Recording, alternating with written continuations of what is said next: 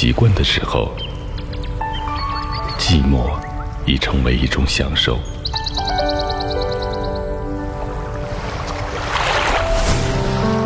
小木啊，班上同学好相处吗？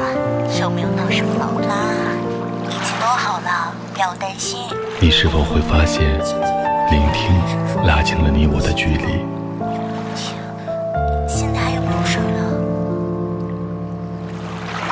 这里是许多年以后，我是无声。收听或者分享属于你的故事，请关注我的微信公众号“无声”。许多年以后，这七个字的首字母，记得是大写哦。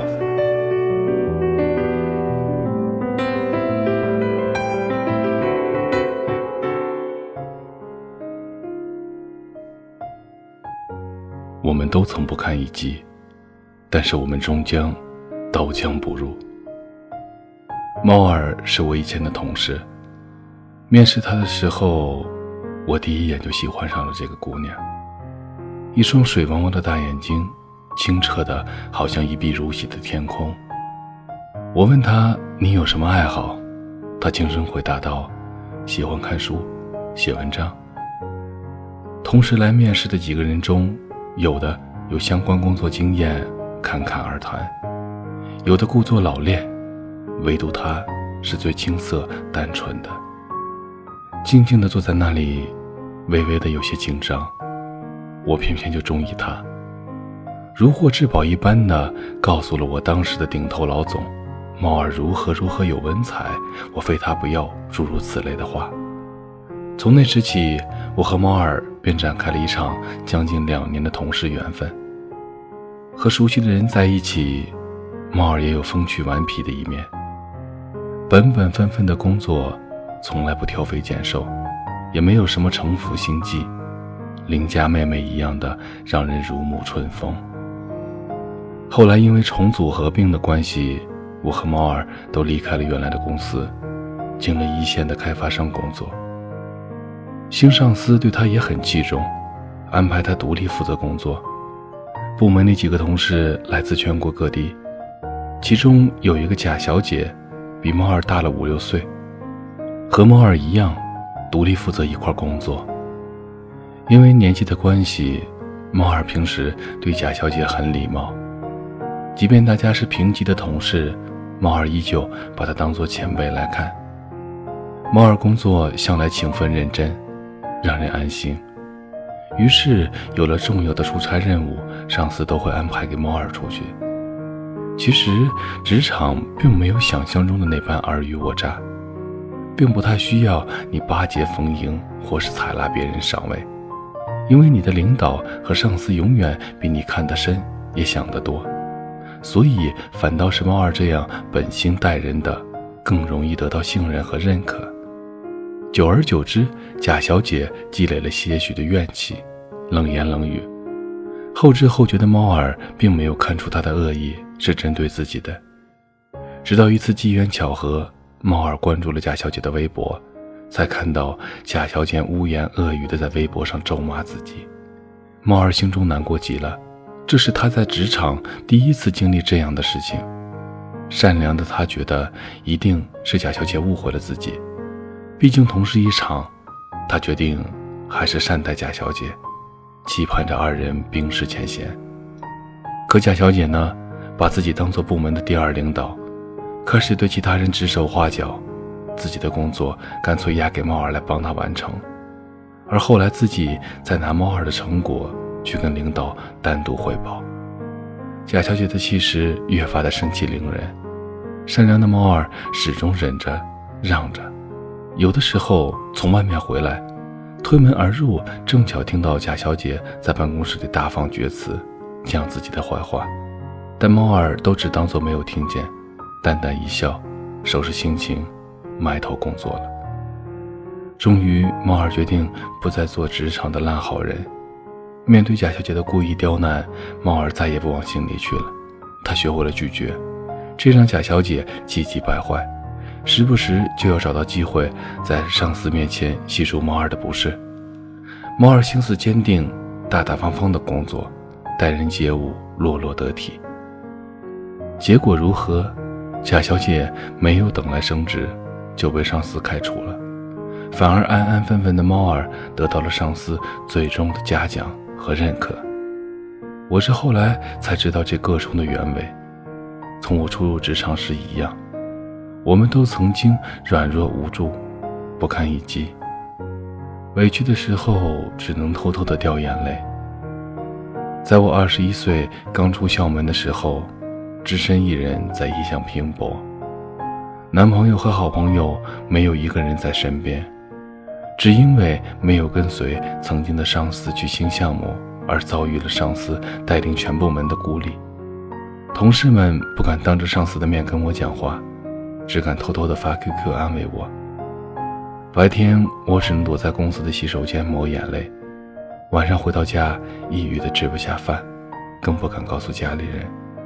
闭上眼睛，等待难熬的第二天。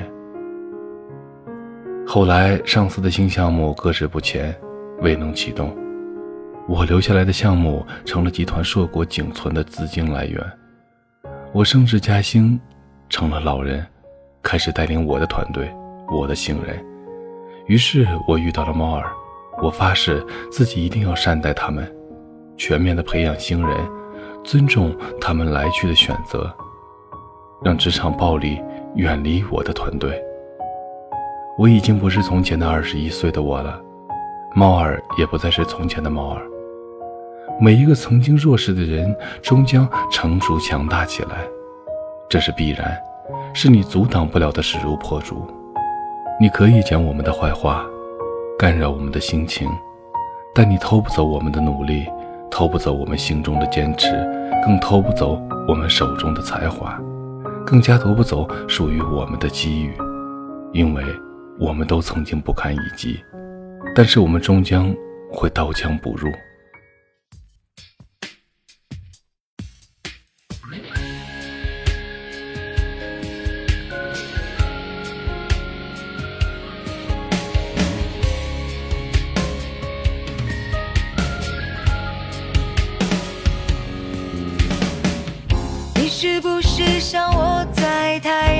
低头，流着汗水，默默辛苦的工作。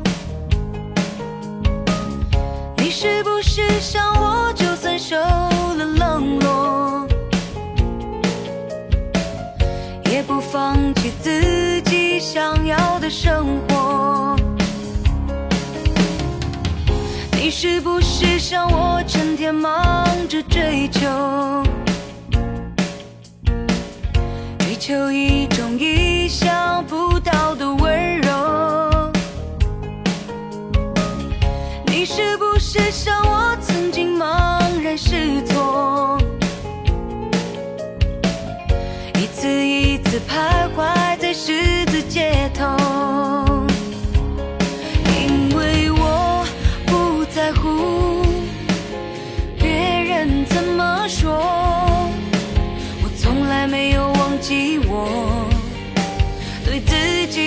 承诺，对爱的执着。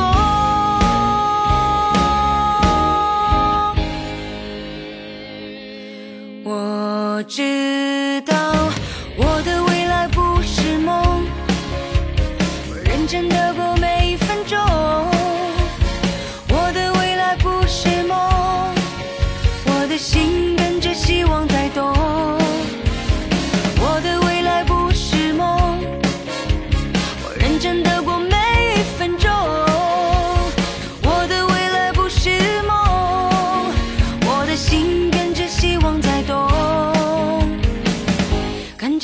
光在动。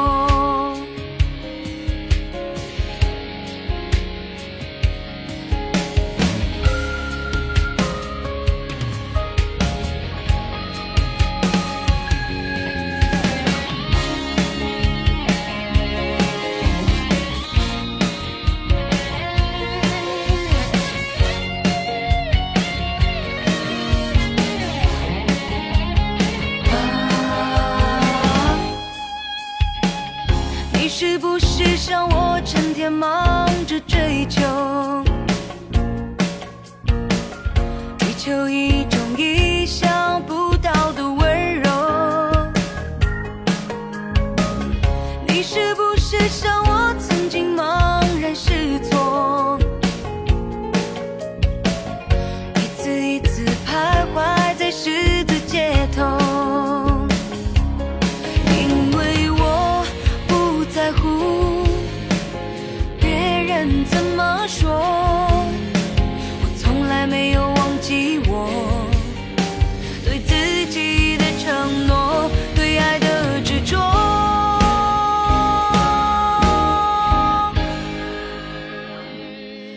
我知道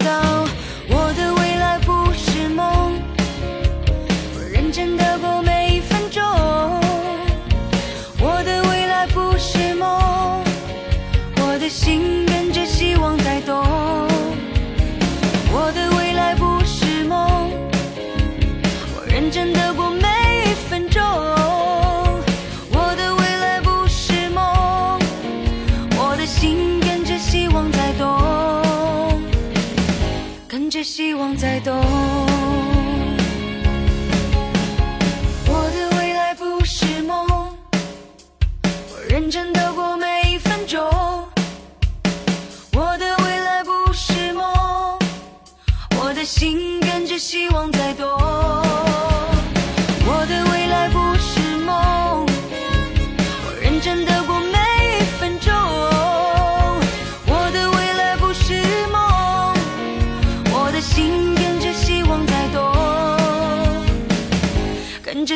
光在动